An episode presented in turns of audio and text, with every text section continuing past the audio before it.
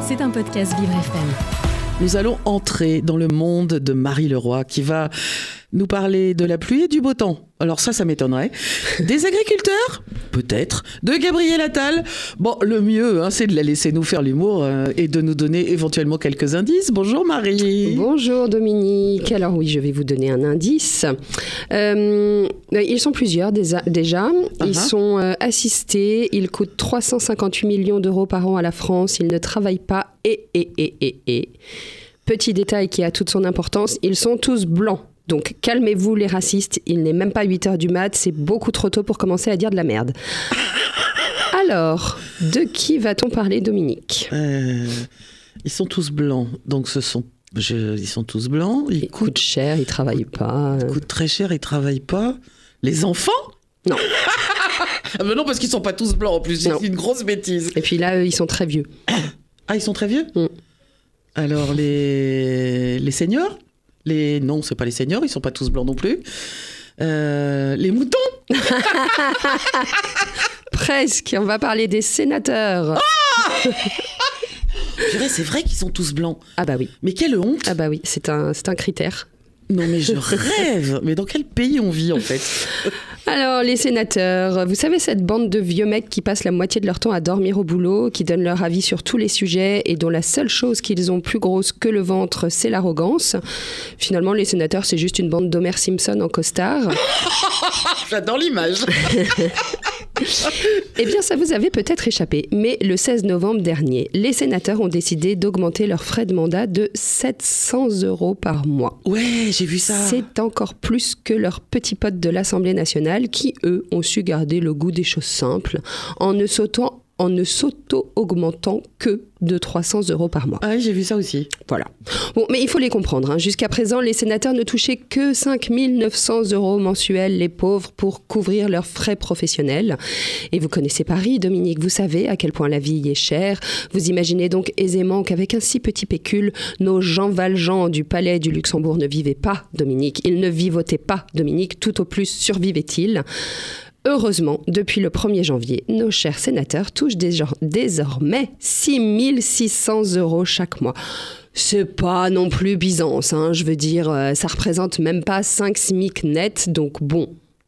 Au moins, comme ça, ils peuvent subvenir à leurs besoins les plus primaires, se transporter, se loger et s'empiffrer. Et se loger de préférence euh, dans des endroits sympas. Ah bah confortable. oui. Ah oui, Oui. travaille tellement. oui. Réjouissons-nous, Dominique, car ce n'est pas cette année que les sénateurs viendront grossir les rangs des 35% de Français qui ne peuvent pas se permettre de manger trois repas par jour. C'est ça. Quel soulagement.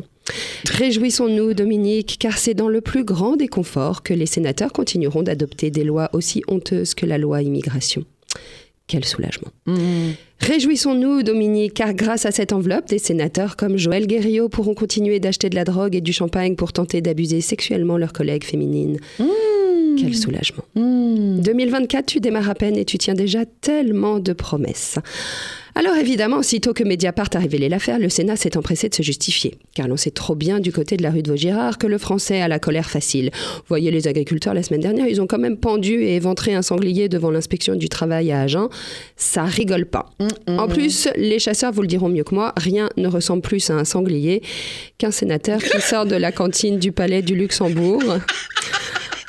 Alors, ils ont raison de se méfier. Ils ont désamorcé tout de suite la polémique avec trois arguments imparables. Vous êtes prête? Vous allez voir, c'est imparable.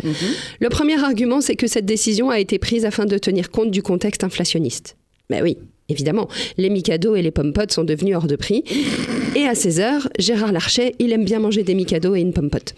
Alors moi, je suis pour qu'on continue d'assurer le, bu- le budget goûté de Gérard Larcher. Sinon, après, il débloque, il se met à dire des trucs qui n'ont aucun sens, genre l'IVG n'est pas menacé en France ou ce genre de conneries.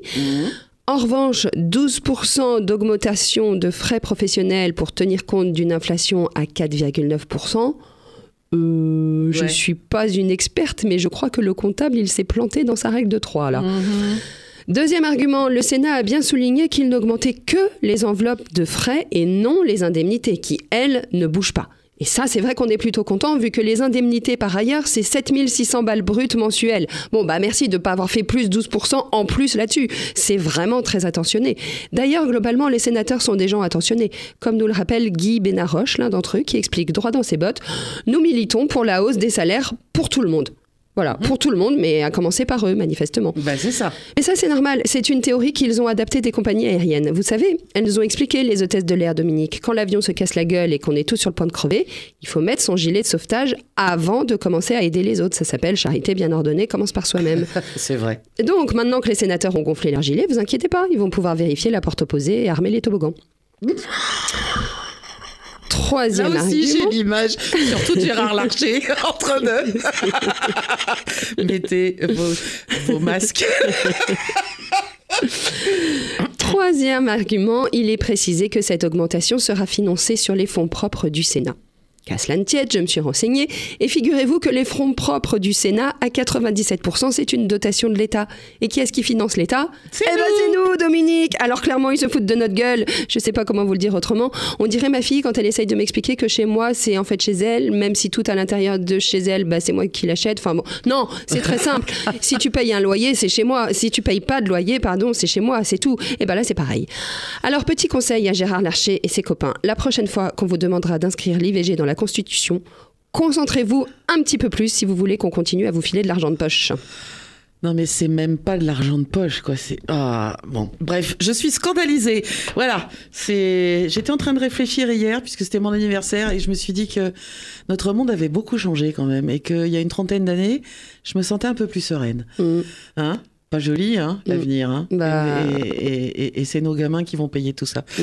Bon, bref, c'est voilà. Merci Marie. Eh ben, désolée de, de vous avoir Ben non, non, non, mais il faut dire les choses. euh, il faut dire les choses avec votre euh, votre votre petit côté acéré qui me plaît moi beaucoup. Je sais que les auditeurs apprécient. D'ailleurs, je leur conseille de vous retrouver sur vivrefm.com rubrique podcast.